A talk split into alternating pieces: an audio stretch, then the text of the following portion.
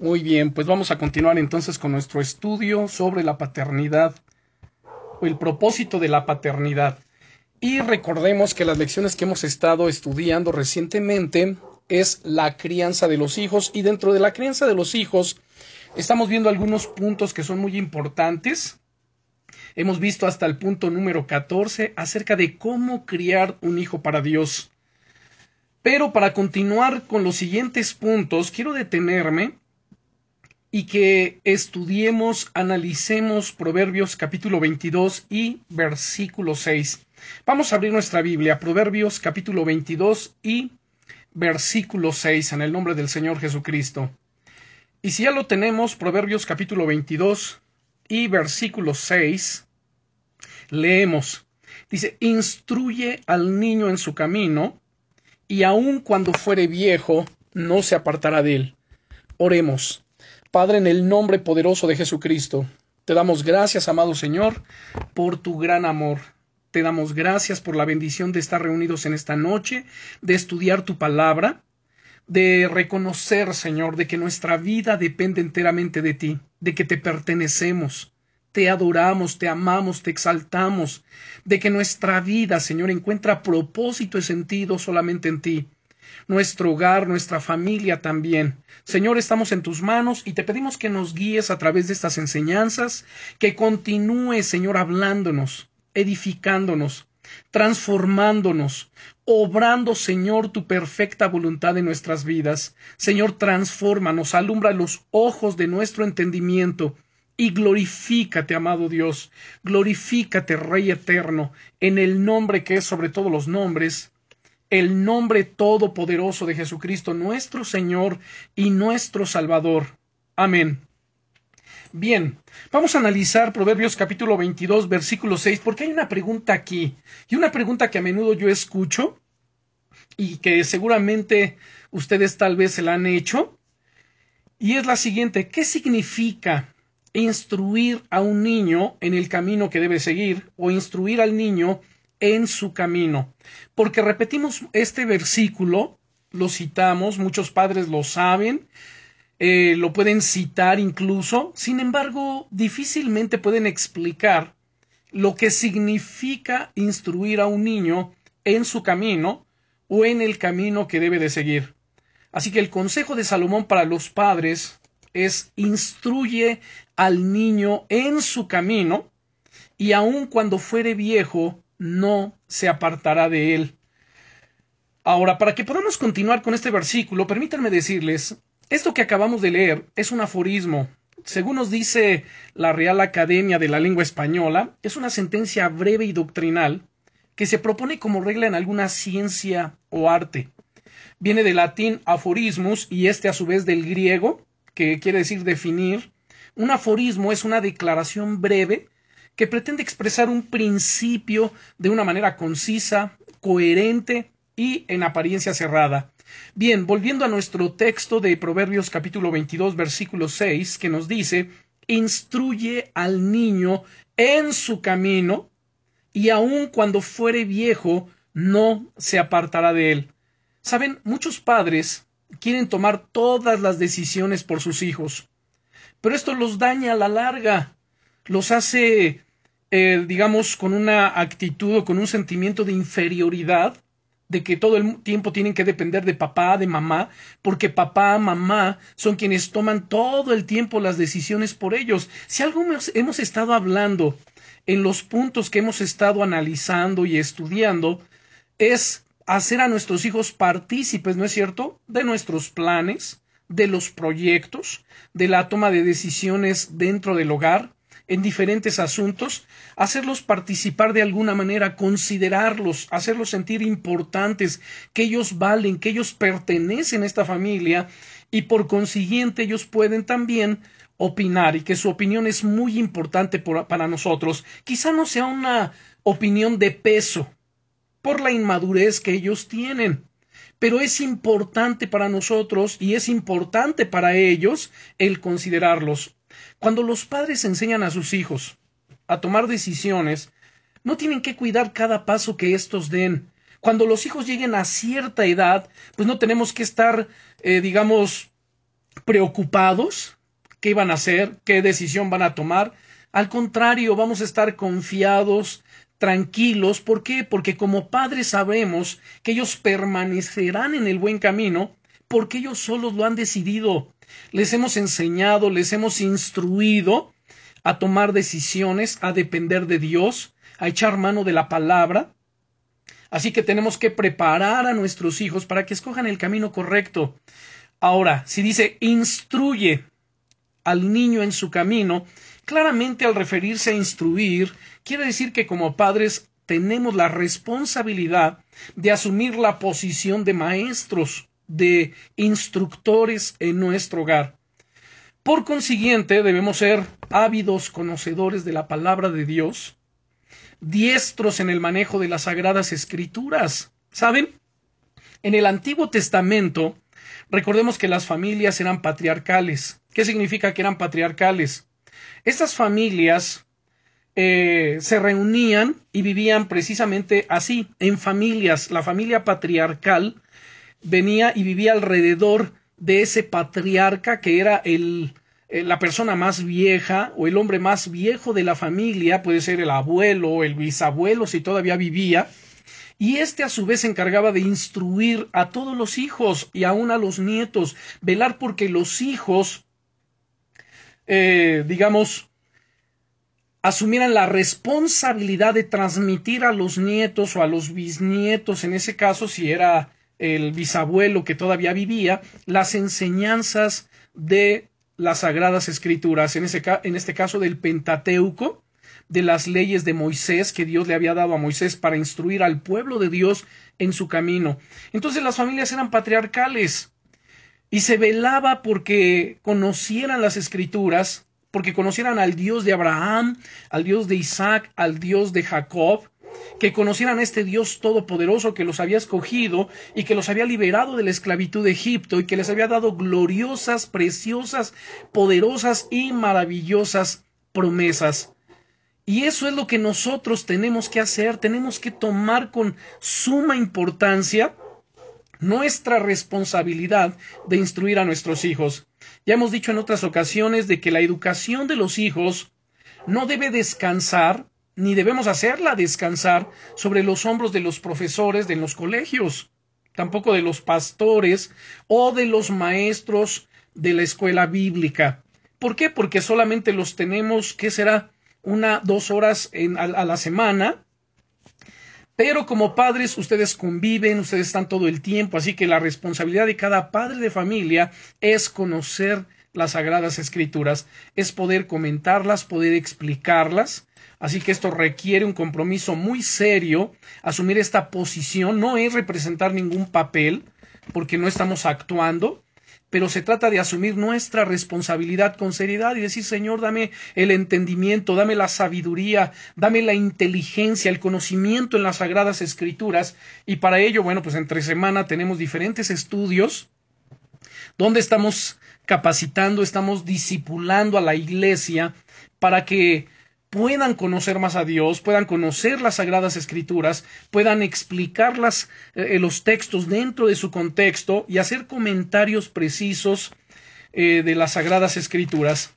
Y esto, por supuesto, para aterrizarlo en nuestros hogares, educar a nuestros hijos, instruirlos en el camino de Dios. Ahora bien, criar y formar a un niño dentro del contexto de este proverbio que es instruye al niño en su camino y aun cuando fuere viejo no se apartará de él, significa que comienza todo con la Biblia, entendiendo que toda la escritura es inspirada por Dios. Vamos a segunda de Timoteo, capítulo 3 y versículo 16. Abramos nuestras escrituras en la segunda carta del apóstol Pablo a su discípulo Timoteo, capítulo 3, perdón, y versículo 16. Así que todo comienza con la Biblia, todo comienza con la palabra de Dios y como acababa de mencionar, como padres tenemos que conocer las sagradas escrituras, tenemos que sumergir, sumergirnos en el conocimiento de ellas. Bien, dice segunda de Timoteo capítulo 3 versículo 16, toda la escritura, al decir toda la escritura, Aquí quiero hacer un comentario.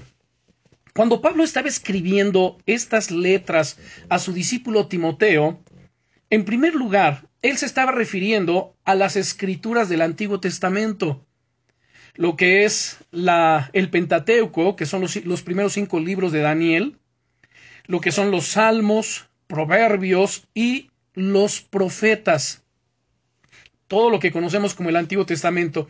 El Nuevo Testamento aún no se había conformado. Sin embargo, por inspiración del Espíritu Santo, Pablo estaba escribiendo esto. Y por supuesto que para el Espíritu Santo no solamente tenía que ver con toda la escritura del Antiguo Testamento, sino también con toda la conformación del canon bíblico que tendría que ver también con el Nuevo Testamento, desde el Evangelio de Mateo hasta el libro de Apocalipsis. Bien, entonces toda la escritura, para nosotros toda la escritura es desde Génesis capítulo 1 y versículo 1 hasta Apocalipsis capítulo 22 y versículo 21. Toda la escritura es inspirada por Dios y es útil para enseñar, para redarguir, para corregir, para instruir en justicia. Así que enseñar a los niños es tan importante en las verdades de las escrituras porque estas escrituras, ¿saben? Los van a hacer sabios para la salvación. Veamos el versículo 15. Ahora, no solamente lo apliquemos a nuestros hijos, porque si estamos hablando de que como padres tenemos la responsabilidad de ser esos instructores, esos maestros de las escrituras para con ellos, bueno, pues esto también tenemos que aplicarlo a nosotros yo Teo tengo que entender toda la escritura, no solamente es para mis hijos, sino para mí. Y toda la escritura es inspirada por Dios y es útil para enseñar, para instruir, para redarguir, para corregir en justicia, a fin de que el hombre de Dios sea perfecto, enteramente preparado para toda buena obra, dice el versículo 17. Pero en el versículo 15, veamos versículo 15, estamos en segunda de Timoteo capítulo 3, y que desde la niñez ha sabido las sagradas escrituras, noten aquí, las cuales te pueden hacer sabio para la salvación por la fe que es en Cristo Jesús. Así que enseñar a los niños las verdades de las escrituras los hará sabios para la salvación. Además de enteramente preparados para toda buena obra, veamos el versículo 17, a fin de que el hombre de Dios sea que perfecto Veamos, vemos aquí la preposición de tiempo, sea. No somos perfectos, nuestros hijos no son perfectos, pero somos y son perfectibles. Entonces, para que sea perfecto, enteramente preparado, ¿para qué? Para toda buena obra. Vamos a la primera carta del apóstol Pedro, capítulo 3. Vamos a primera de Pedro, capítulo 3. Y veamos aquí lo que el Espíritu Santo por boca del apóstol Pedro, en el capítulo 3, versículo 15, nos refiere. Dice aquí las Sagradas Escrituras, primera de Pedro, capítulo 3, versículo 15, sino santificad a Dios el Señor en vuestros corazones y estad siempre preparados para presentar defensa con mansedumbre y reverencia ante todo el que os demande razón de la esperanza que hay en vosotros Vea qué importante es lo que dice este versículo. Nuevamente lo vuelvo yo a citar. Sino santificad a Dios el Señor en vuestros corazones y estad siempre preparados para presentar defensa con mansedumbre y reverencia ante todo el que os demande razón de la esperanza que hay en vosotros. Tenemos que estar qué? preparados para presentar defensa con mansedumbre. ¿Qué significa esto? Esto tiene que ver con la apologética tenemos que ser conocedores de las Sagradas Escrituras y poder hacer una correcta apología de, la, de las Escrituras, de la salvación, de las doctrinas fundamentales del Evangelio, es decir, una correcta defensa de, de lo que nosotros creemos, estar convencidos, ¿por qué creo lo que yo creo? ¿Por qué soy cristiano? ¿Por qué es que la salvación solamente es a través de Jesucristo? ¿Por qué la salvación únicamente es por fe y no es por obras? Todo esto tenemos que saberlo y tenemos también que saber cómo comentarlo, cómo compartirlo, cómo explicarlo. A su vez, esto, por supuesto, tienen que saberlo quién? Nuestros hijos. Pero vean la tarea ardua que tenemos como padres de primeramente nosotros ser preparados, ser capacitados, ser instruidos en las sagradas escrituras, para que a su vez lo transmitamos a nuestros hijos. Por tercera vez vuelvo a leer este versículo 15 eh, de Primera de Pedro capítulo 3.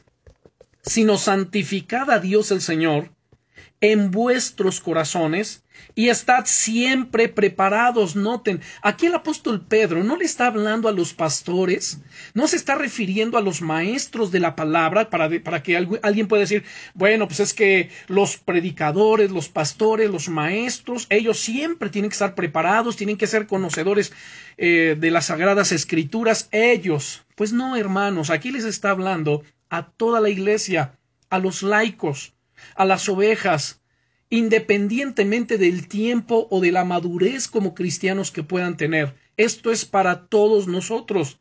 Así que estad siempre preparados para presentar defensa con mansedumbre y reverencia ante todo el que os demande razón de la esperanza que hay en vosotros.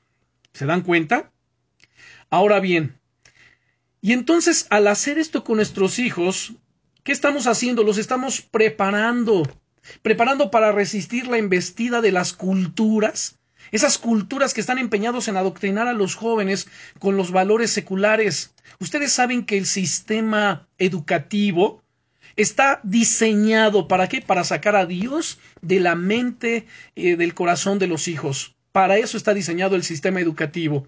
El sistema educativo está preparado, diseñado para hacerle un coco a los jóvenes en la universidad y sacar todo lo que puedan de Dios de sus mentes, de sus corazones, eh, exprimir la fe o la poca fe que algunos tienen y hacerlos ateos, hacerlos agnósticos, hacerlos dudar de la palabra de Dios. Así que tenemos que tener mucho cuidado. La Biblia nos dice que los hijos son un don de Dios, son un regalo de Dios. Vamos al Salmo 127, versículo 3.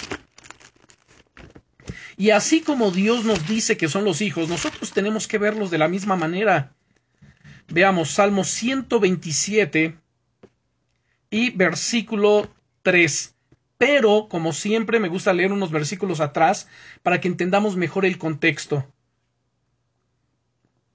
Así que leamos desde el versículo 1 y entonces nos dice aquí, si el Eterno no edificare la casa, en vano trabajan los que la edifican. Ojo aquí, ustedes y yo estamos edificando nuestra casa nuestros hijos, algunos los nietos. Nosotros edificamos con la palabra de Dios, con el testimonio, con nuestras vidas, con la oración, con la obediencia, con los ayunos, estamos edificando. Pero si Dios no está en el asunto, si no ponemos a Dios en primer lugar en nuestras vidas, en nuestro hogar, en la familia, en medio de nuestros hijos, pues en vano trabajan los que la edifican. ¿Cuántos, cuántos padres de familia quieren edificar sus hogares, pero no tienen a Dios en cuenta? Han sacado a Dios de sus vidas, han sacado la Biblia de sus vidas y de acuerdo a su entendimiento o al entendimiento de los psicólogos o de, entre comillas, algunos expertos en la materia, es que quieren edificar.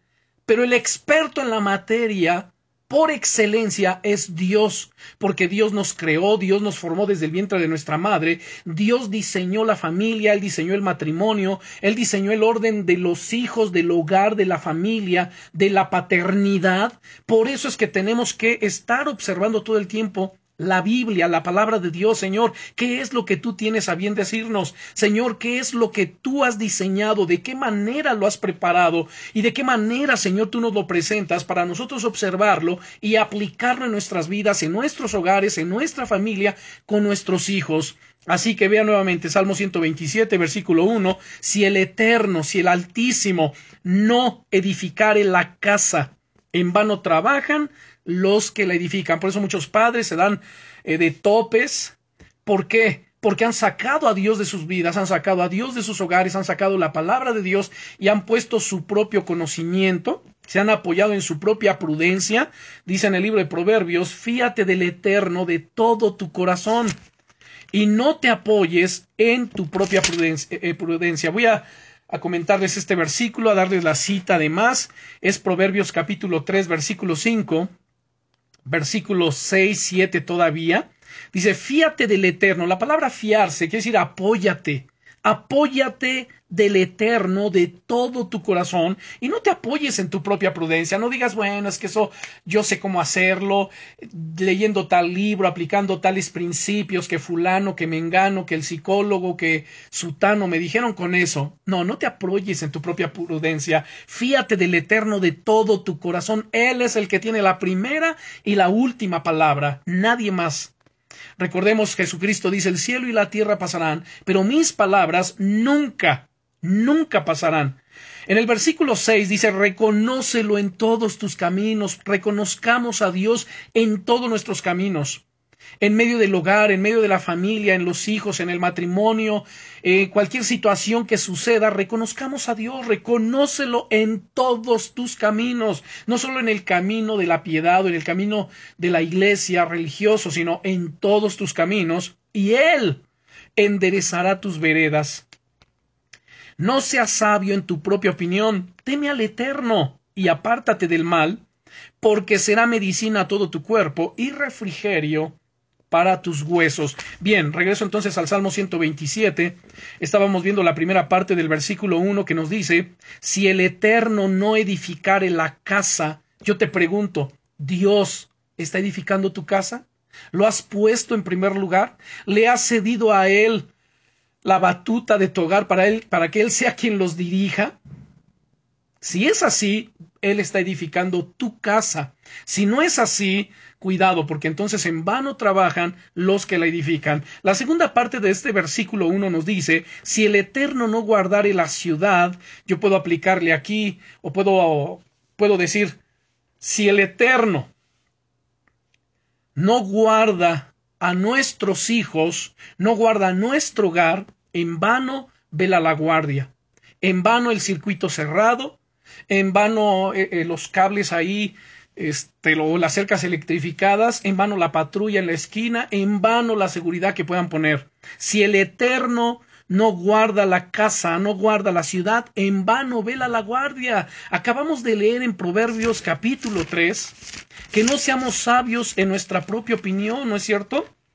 Sino que consideremos a Dios, que le, lo pongamos en primer lugar, que nos apoyemos en Él de todo nuestro corazón y no nos apoyemos en nuestra propia prudencia, que lo reconozcamos en todos nuestros caminos y Él enderezará nuestras veredas. Ahora, el versículo 2 del Salmo 127 nos dice, por demás entonces es que os levantéis de madrugada, o sea, ¿a qué se refiere? A lo que viene diciendo desde el verso 1. A ver, si Dios no edifica la casa, en vano trabajan los edificadores. Si Dios no guarda la ciudad, en vano vela la guardia. Por demás entonces es que te levantes de madrugada y que vayas tarde a reposar y que comas pan de dolores, pues que a su amado dará Dios el sueño. entonces es en vano lo que se esté haciendo porque Dios no está en control de la vida, de la situación, de las circunstancias. Además, dice el versículo 3, He aquí, Herencia del Eterno son los hijos. Cosa de estima es el fruto del vientre. Herencia de Dios. Son un don de Dios, son un regalo de Dios, son una herencia que nos ha dado. Cosa de estima, de gran aprecio, es el fruto del vientre. Sin duda entonces pareciera adecuado escuchar el sabio consejo de Salomón para formarlos correctamente. Recuerden que nuestro texto base es Proverbios capítulo 22 versículo 6 que nos dice instruye al niño en su camino y aun cuando fuere viejo no se apartará de él. De hecho, el valor que Dios ha puesto cuando les enseñamos a nuestros hijos la verdad se trata claramente por Moisés cuando le enfatizó a su pueblo la importancia de enseñar a sus hijos acerca del Señor acerca de sus mandamientos y de sus leyes. Vamos al libro de Deuteronomio capítulo 6. Abramos Deuteronomio, que es el quinto libro de la Biblia, o el libro número 5. Deuteronomio capítulo 6, y vamos a darle lectura a los versículos 7 al 9. Dice aquí, ah, ¿saben? Permítanme, por favor, otra vez ver unos versículos atrás para entender mejor todo esto. Vamos a ver desde el verso 1. Dice, estos pues son los mandamientos, estatutos y decretos que el Señor vuestro Dios mandó que os enseñase. ¿Quién le mandó a Moisés que enseñase esos mandamientos al pueblo? Dios mismo.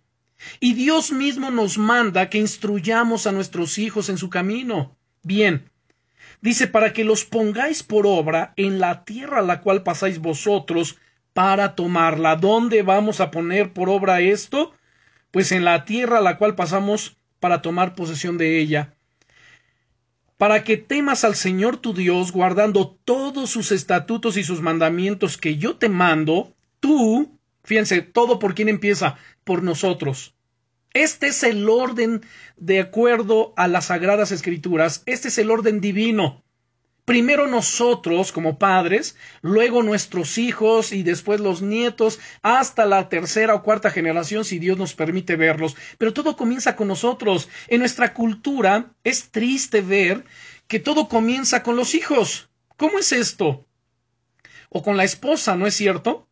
Ahora yo bendigo y honro en verdad a las mujeres por el trabajo que hacen, la responsabilidad muchas veces no solamente de, eh, de, de, llevar a cabo las actividades domésticas, sino también a veces asumir el rol como padre.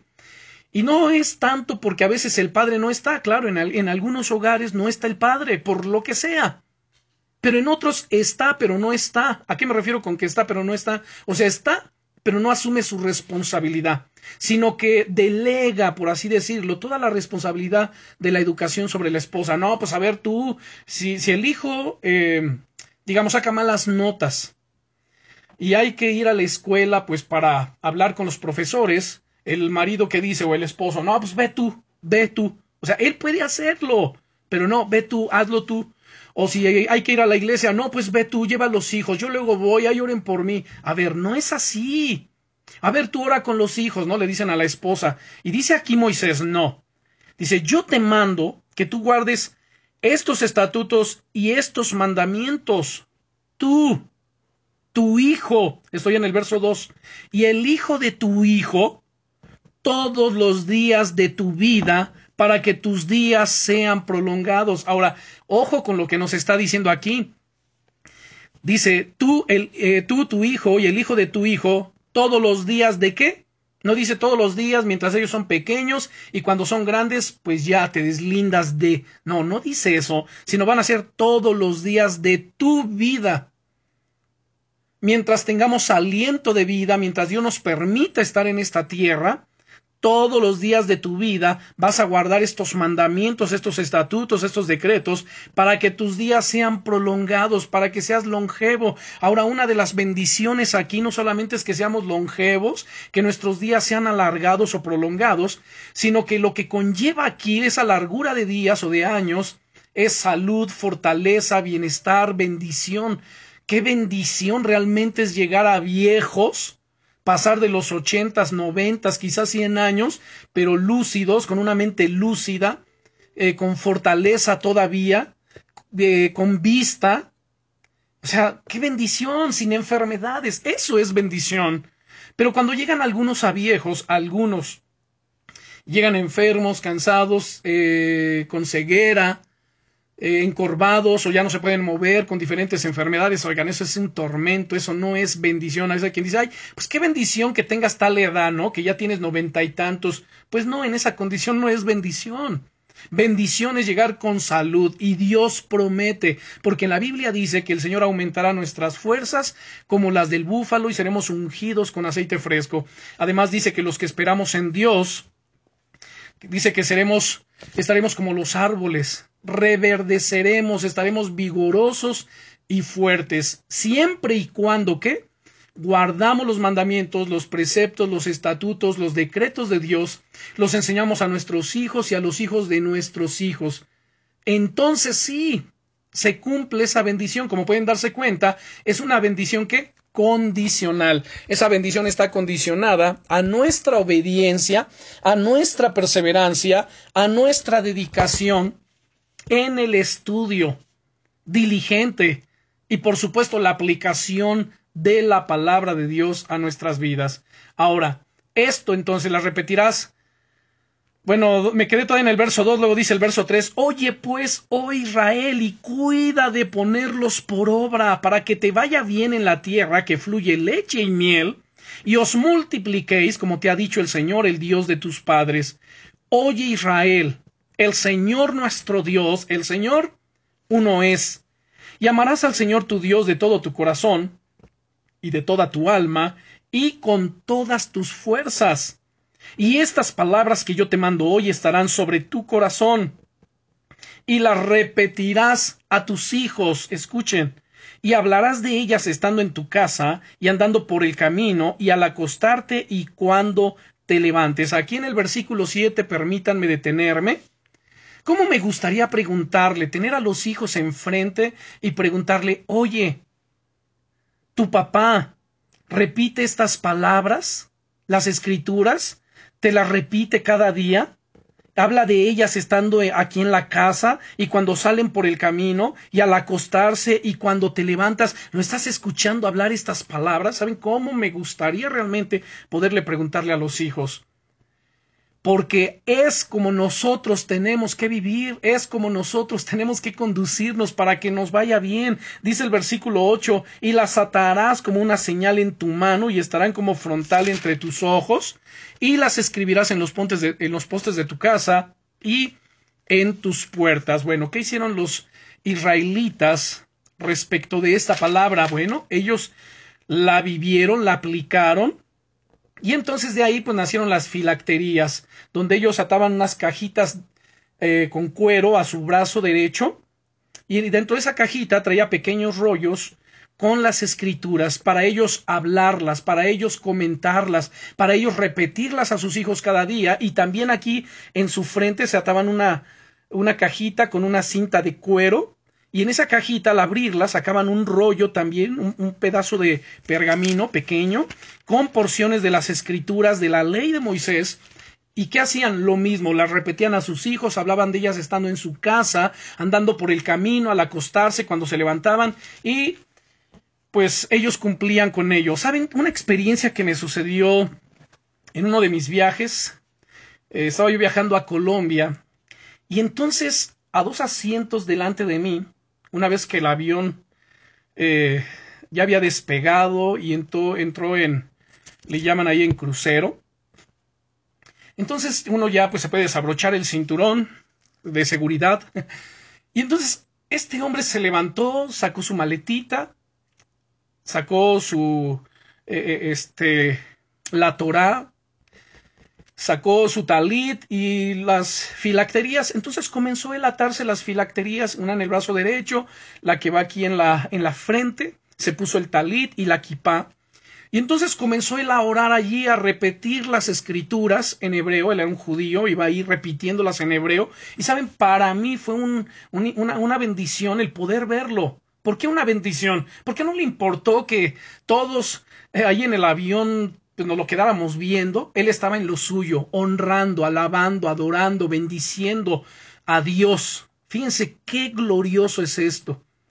Que no importa dónde estemos, no importa quién nos vea, nosotros vamos a repetir la palabra de Dios y vamos a hablar las escrituras y vamos a enseñarlas y vamos a glorificar a Dios. Esto es una bendición. Alguien se pregunta, oye, ¿por qué a los judíos les va tan bien? ¿Por qué son tan prósperos? ¿Por qué son tan bendecidos? Pues por esto mismo, porque han hecho de la ley de Dios algo práctico, algo cotidiano, parte de su vida diaria. Así que bueno, hay un ejemplo, eh, son ejemplos y testimonio que nosotros podemos considerar, considerar. Perdón, vamos a ver ahora versículo, ya había leído, ¿verdad? Los versículos 8 y 9. Las atarás como una señal en tu mano y estarán como frontales entre tus ojos. Si alguien me pregunta, pastor, ¿y nosotros también debemos hacer esto? No, no debemos nosotros colgarnos nada ni atarnos nada, pero sí memorizar la palabra de Dios. Como dice en Colosenses capítulo 3 el apóstol Pablo. Vamos a Colosenses capítulo 3. Hablan las escrituras, por favor, Colosenses capítulo 3. Espero que estén tomando nota. Dice el versículo 16 del capítulo 3 de la carta del apóstol Pablo a, las iglesias de Colosas o a los colosenses.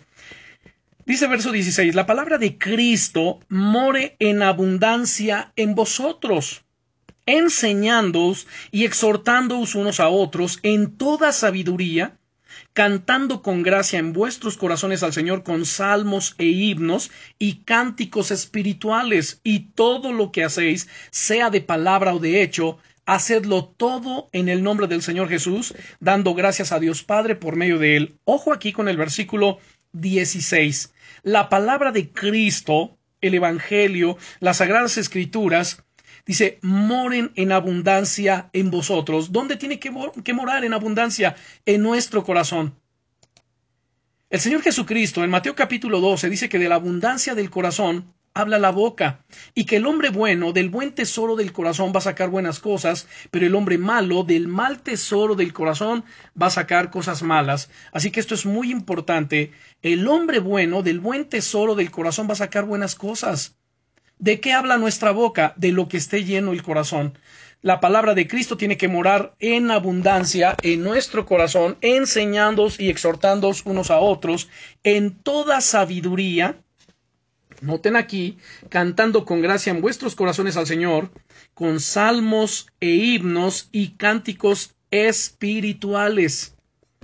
Y todo lo que hacéis, nos dice aquí, sea de palabra o de hecho, Hacedlo todo en el nombre del Señor Jesús, dando gracias a Dios Padre por medio de Él. Dando gracias al Señor. Bendito sea su nombre y le glorificamos, le bendecimos y le honramos porque Él es bueno y porque para siempre es su misericordia. Bien, retomando lo que estábamos hablando de Deuteronomio capítulo 6, versículos 7 y 9, y estas palabras que te mando hoy estarán sobre tu corazón. Voy a volver a, leerlas. Deuteronomio capítulo 6, versículos 7 al 9. Y las repetirás a tus hijos y hablarás de ellas estando en tu casa y andando por el camino y al acostarte y cuando te levantes y las atarás con, eh, como una señal en tu mano y estarán como frontales entre tus ojos y las escribirás en los postes de tu casa y en tus puertas. ¿Saben? La minuciosidad de Moisés resalta su profunda preocupación de que las sucesivas generaciones mantuvieran la obediencia a las leyes de Dios para, asegurarse de que de que habitaran en la tierra seguros y de que heredaran las promesas. Veamos Levítico capítulo 25, el libro de Levítico, que es el tercer libro del Antiguo Testamento. Levítico capítulo 25. Y veamos el versículo 18. Dice aquí, ejecutad pues mis estatutos y guardad mis ordenanzas y ponedlos por obra y habitaréis en la tierra seguros. Ustedes recordarán que les he hablado acerca de las promesas, las promesas de la Biblia, las promesas de Dios, que son promesas condicionales. Y aquí precisamente vemos las promesas, pero también vemos la condición. Para que esas promesas vengan a ser una realidad, para que se puedan cumplir en nuestras vidas, hay una condición que cumplir. Y la condición muchas veces la gente la omite, pero se centra solamente en las promesas y reclama las promesas y que la promesa sea mía, yo la reclamo, me apropio. Pues por mucho que diga que se apropia, si no cumple con la condición, pues realmente no se apropia de nada. Dice aquí, ejecutad pues mis ordenanzas y guardad mis, perdón, ejecutad pues mis estatutos. Primer condición, ejecuta los estatutos. Segundo, guarda mis ordenanzas. Vean, otra segunda condición. Y tercero, y ponlas por obra. Ahora viene el cumplimiento de la promesa, y entonces habitarás en la tierra seguros. Y habitaréis en la tierra seguros. Además, ¿para qué? Para que les vaya bien. Queremos que nos vaya bien, queremos que a nuestros hijos les vaya bien, queremos que cualquier negocio, que cualquier cosa que emprendamos nos vaya bien, pues es importante que consideremos la palabra de Dios, es importante que guardemos los mandamientos de Dios, es importante que la pongamos en práctica. Veamos Deuteronomio capítulo 12. Vamos al libro de Deuteronomio capítulo 12, por favor. Y veamos el versículo 28. Deuteronomio capítulo 12 versículo 28. Si ya estamos aquí, nos dice, guarda y escucha todas estas palabras que yo te mando, para que haciendo lo bueno y lo recto ante los ojos del Señor tu Dios, te vaya bien a ti y a tus hijos después de ti para siempre. Saben, Dios quiere que seamos bendecidos, Dios quiere que nos vaya bien, no solamente a nosotros, pero también a nuestros hijos. Que Dios bendijera la tierra donde nosotros habitemos. Vamos a mirar otra escritura. Vamos a mirar Deuteronomio capítulo 30, por favor. Y veamos el versículo 16. Deuteronomio capítulo 30 y versículo 16. Dice aquí, porque yo te mando hoy que ames al Señor tu Dios, que andes en sus caminos y guardes sus mandamientos, sus estatutos y sus decretos, para que vivas y seas multiplicado, y el Señor tu Dios te bendiga en la tierra a la cual entras para tomar posesión de ella. ¡Wow! Qué preciosa bendición la que vemos aquí. Nuevamente leemos este versículo 16. Porque yo te mando hoy que ames al Señor tu Dios, que andes en sus caminos y guardes sus mandamientos, sus estatutos y sus decretos. ¿Para qué? pues para que vivas y seas multiplicado y el Señor tu Dios te bendiga en la tierra a la cual entras para tomar posesión de ella.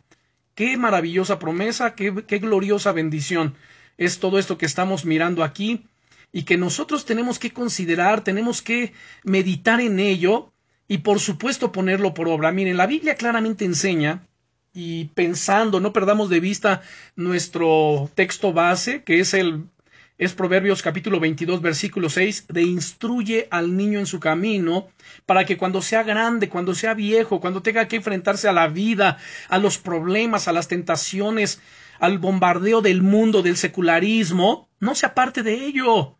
Pues la Biblia claramente enseña que instruir a los niños para conocer y obedecer a Dios es la base para complacerlo y para vivir victoriosamente en su gracia. Conocer a Dios y sus verdades comienza con la comprensión que el niño tiene acerca del pecado y de la necesidad de un Salvador. Incluso los niños muy pequeños comprenden que ellos no son perfectos y pueden captar a una edad temprana la necesidad del perdón. Los padres amorosos presentan a un Dios amoroso que no solamente perdona, sino que ofrece el sacrificio perfecto por el pecado, y ese sacrificio es Cristo Jesús, nuestro Señor, nuestro Salvador. Instruir a un niño en el camino que debe seguir significa, en primer lugar, dirigirlos al Salvador, dirigirlos a Jesucristo, enseñarles que Jesucristo es su pastor y que nada les faltará. Jesucristo mismo lo dijo, San Juan capítulo 10, versículo 11, yo soy el buen pastor, el buen pastor su vida da por las ovejas. Pero entonces aquí nos lleva también a recordar otro asunto que ya hemos tratado, otro tema que es de vital importancia y que no tenemos que pasar por alto, y es la disciplina. La disciplina es parte integral de la crianza de los hijos piadosos. Pues sabemos que el Señor al que ama, ¿qué? Castiga. Miren, veamos Proverbios capítulo 3, versículo 12. Saben, para algunos padres que crecieron en hogares donde pues no hubo semejante disciplina, y escuchar de repente que la Biblia habla pues de castigo, de corrección, de disciplina, de vara, pues es un shock, ¿no, es cierto? Es un choque en su mente, en, su, en sus pensamientos. Dice, no, no puedo concebir cómo es que Dios, cómo es que la Biblia dice. Pues sí, la Biblia lo dice, Dios lo dice, y es porque Dios está interesado en que nuestros hijos sean bendecidos, en que nuestros hogares sean bien formados. Miren, Proverbios capítulo 3, versículo 12, noten lo que nos dice aquí. Habla directamente de Dios porque el Eterno al que ama castiga. ¿Cuántas veces han dicho, no, Diosito no castiga, Él es amor, Dios es amor, y sobreenfatizan ese atributo del amor de Dios? Pero hace falta ver los otros atributos de Dios, que son los que estamos enseñando entre semana, el estudio de los atributos de Dios, que es tan importante conocerlo, para no sobreenfatizar un solo atributo, sino a, entender los demás atributos de Dios, cómo se relacionan, cómo se concilian y cómo es que Dios se presenta a la humanidad a través de cada uno de estos atributos. Bien, nuevamente dice aquí, bienaventurado, eh, perdón, dice, porque el Eterno al que ama castiga, como el Padre al Hijo a quien quiere. Por lo tanto, no debemos tomar a la ligera la disciplina, ni tampoco sentirnos desanimados, ya que el Señor azota a todo el que recibe por hijo. Vamos a Hebreos capítulo 12. Abran su Biblia, por favor, Hebreos capítulo 12. Ya sé que el pensamiento moderno, particularmente los psicólogos, dicen, no es que a los hijos no los puedes tocar, no es que tú no les puedes pegar, no es que no, no tienes que darle ni un barazo, es que no porque los vas a traumar, vas a afectar su autoestima, es que les vas a hacer daño. Mentira. Si no estamos hablando tampoco de golpearlos, de descargar nuestra ira en ellos. Tenemos que ver atentamente lo que la Biblia dice, y escuchen con atención esto, y lo dije desde un principio, Dios, y solamente Dios, es sabio. Él tiene la primera y la última palabra en todo. Ninguna persona va a tratar de demostrar o permítanme decirlo de esta otra manera, de enseñarle a Dios cómo criar a los hijos, cómo educar a los hijos. No es que Dios se equivocó, no puede ser así. A ver, por favor, pongamos atención a lo que la Biblia dice. Dios es sabio, y si Dios dice corrige a tu hijo con vara y te dará descanso, es porque si lo corriges te va a dar descanso. Es porque va a traer bendición de parte de Dios y Dios va a respaldar esa corrección. Punto. Ahora veamos aquí Hebreos capítulo 12, versículos 5 y 6. Y habéis ya olvidado la exhortación que como a hijos se os dirige diciendo, Hijo mío, no menosprecies la disciplina del Señor. Fíjense nada más. Esto es lo que muchos hacen, pero a la, a la inversa, ¿no es cierto? Menosprecian la disciplina. Pero aquí dice, Hijo mío, no menosprecies la disciplina del Señor, ni desmayes cuando eres reprendido por Él. Porque el Señor al que ama disciplina y azota a todo el que recibe por hijo. Ahora leamos los versículos siguientes. Si soportáis la disciplina, Dios os trata como a hijos, porque ¿qué hijo es aquel a quien el Padre no disciplina? Pero si se os deja sin disciplina de la cual todos han sido participantes, entonces sois bastardos y no hijos. Ahora noten aquí, dice en el versículo bueno, vuelvo a leer el 7, ¿no? Si soportas la disciplina, Dios te trata como a hijos, porque qué hijo es aquel a quien el Padre no disciplina. Pero si se les deja sin disciplina, de la cual todos han sido participantes, sin saberlo, hermanos, ustedes y yo hemos sido disciplinados por Dios. A veces decimos, es que no entiendo esta prueba, no entiendo esta lucha, no entiendo esta dificultad que estoy atravesando, este quebrantamiento que es tan doloroso. A veces sin saberlo, ¿saben qué es? Es una disciplina, es un azote, es una corrección de parte de Dios. Y aquí por eso nos dice, si soportas la disciplina, Dios te va a tratar como a hijo. Porque qué padre es aquel a quien, qué hijo es, perdón, aquel a quien el padre no lo disciplina. Pero si se les deja sin disciplina, de la cual todos han sido partícipes, entonces sois bastardos y no hijos. ¿No es cierto que son palabras duras, son palabras fuertes? Y sabemos que Dios nos disciplina para qué? Para nuestro bien para que podamos participar de su santidad. Vean el versículo 10, aquí mismo. Refiriéndose a nuestros padres terrenales, dice, bueno, permítanme leer desde el verso 9. Dice, por otra parte tuvimos a nuestros padres terrenales que nos disciplinaban y los venerábamos. ¿Por qué no obedeceremos mucho mejor al Padre de los Espíritus y viviremos? Y aquellos ciertamente por pocos días nos disciplinaban como a ellos les parecía. Pero este, o sea, Dios, para lo que nos es provechoso, para que participemos de su santidad. Saben, cuando alguien se está desbalagando, cuando alguien anda pecando, cuando alguien comienza a hacer cosas incorrectas que sabe no tiene que hacer, comienza a tolerar pecado o a coquetear con el pecado, con la tentación, entonces Dios va a traer corrección, Dios va a traer disciplina, Dios le va a azotar. ¿Para qué? Para que pueda participar de su santidad, es decir, para corregir todas esas áreas deficientes en su vida y pueda entonces glorificar a Dios, para que pueda hacer lo que es correcto delante de los ojos de Dios.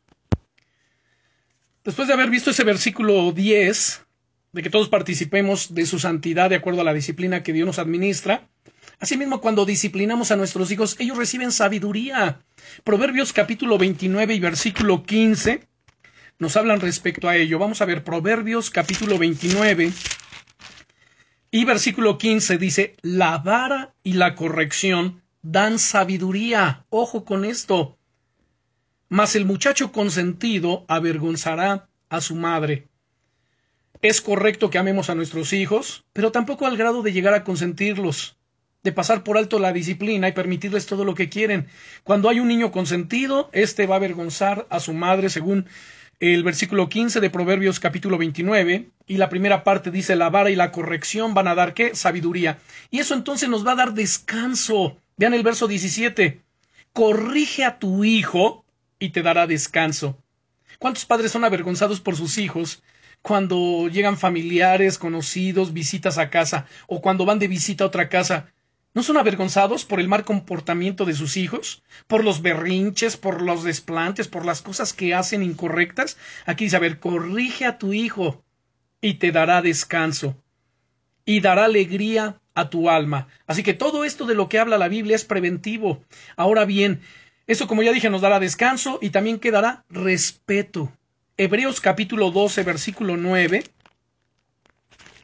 Hebreos capítulo 12 y versículo 9 nos dice, por otra parte, tuvimos a nuestros padres terrenales que nos disciplinábamos y los venerábamos, los respetábamos. Entonces, la disciplina trae también que respeto, que tus hijos te respeten, que tus hijos te honren. El hijo sabio alegra al padre, pero el hijo necio es tristeza y además es vergüenza de su madre, lo que dice Proverbios capítulo 10, eh, versículo 1. De hecho, Incluso a temprana edad, ¿saben? Los niños son capaces de discernir que la disciplina está fundamentada en el amor. Es por eso porque por lo que los niños que crecen en hogares sin disciplina a menudo no se sienten amados y son más propensos a desobedecer la autoridad a medida que crecen. Recuerden que la disciplina administrada debe ser acorde a qué? Con la ofensa. La disciplina física, como la corrección con vara, correctamente motivada, por supuesto, es aprobada por la Biblia. Ya vimos eh, pasajes en la Escritura, quiero resaltar Proverbios capítulo 13, versículo 24. Proverbios 13 y versículo 24 nos dice, el que detiene el castigo a su hijo aborrece, mas el que lo ama desde temprano lo corrige. Si tú amas a tu hijo, desde temprana edad lo vas a estar corrigiendo. Y no me estoy refiriendo que lo estés azotando. No, todo es de acuerdo, perdón, de acuerdo o acorde a. ¿No es cierto? A la falta. Tampoco es descargar la ira. Hay diferentes maneras de disciplinar a los hijos. No, no, no, este, precisamente todo el tiempo con vara, con permisos, con muchas otras cosas. En el capítulo 22, versículo 15, también de Proverbios, capítulo 22, versículo 15 nos dice, la necedad está ligada al corazón del muchacho, mas la vara de la corrección la alejará de él. Cuando los niños son necios, aferrados, tercos, pues la necedad está ligada al corazón del muchacho. O sea, por naturaleza son qué? Perdónenme la expresión, son necios. Es lo que nos está diciendo este versículo 15. Mas la vara de la corrección la alejará de él.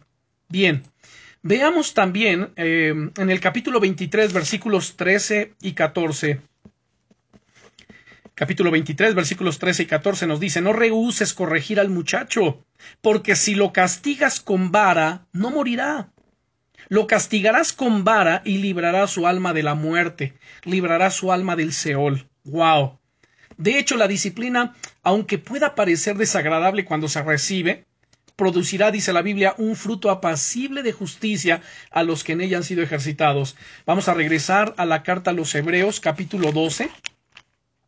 Hebreos, capítulo 12 y versículo 11. Habíamos leído hasta el versículo 10, si ustedes recuerdan.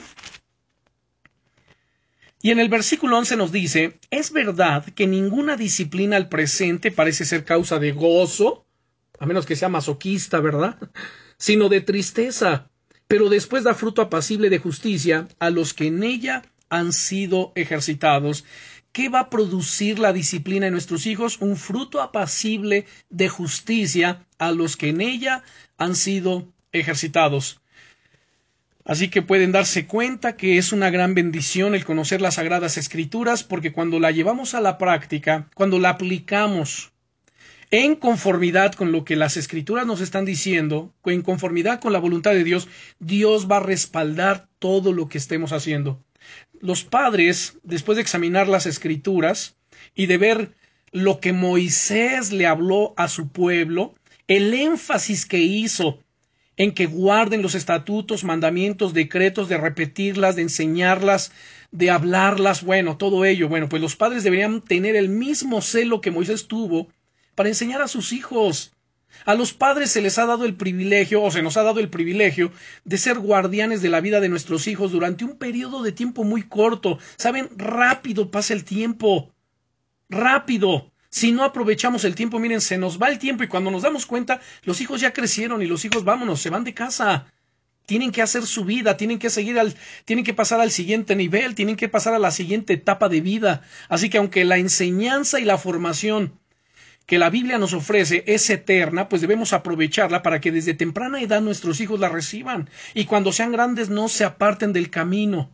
Y de acuerdo con los principios de los proverbios, un niño que es diligentemente entrenado en el camino que debe seguir, probablemente permanecerá fiel a ese camino en esta vida y cosechará sus frutos en la vida venidera. Todo esto es lo que Dios desea que nosotros conozcamos en cuanto a este tema de qué significa instruir al niño en su camino o en el camino que debe de seguir. Y recuerden que en la obediencia hay bendición. Vamos a orar. Padre, en el nombre poderoso de Jesucristo, te damos gracias, Señor, por esta enseñanza. Agradecemos, glorioso Señor, la instrucción que tú nos das en las sagradas escrituras. El énfasis que se hace, Señor, en la observancia de los estatutos, decretos, mandamientos y de ponerlos por obra porque entonces se desprende una serie de bendiciones que nos va a ir bien, tendremos paz, tendremos prosperidad, recibiremos fruto de vida, bueno, cantidad de promesas que vienen a cumplirse por solamente obedecer tu palabra. Señor, yo oro en el nombre de Jesucristo pidiéndote que nos des la gracia y la sabiduría, la inteligencia, la prudencia, la sensatez, para conducirnos, Señor, de la manera correcta delante de nuestros hijos, para instruirles en el buen camino, Señor, aun a nuestros nietos, y que todo lo que hagamos, Señor, sea para tu gloria y para tu honra, sabiendo sabiendo, Señor, que estamos aquí para impactar sus vidas y las vidas de nuestras generaciones. Gracias, bendito Señor. Queremos seguir siendo instrumentos en tus manos, instrumentos útiles de bendición. Señor, ven y ayúdanos a edificar la casa. Si tú no edificas la casa, en vano trabajan los edificadores. Edifica, Señor, la casa.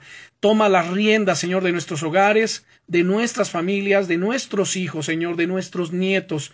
Protégelos, cúbrelos, guárdalos y encamínalos, Señor, día a día por tus sendas de vida, en el nombre todopoderoso de Jesucristo, nuestro gran Señor y Salvador. Amén.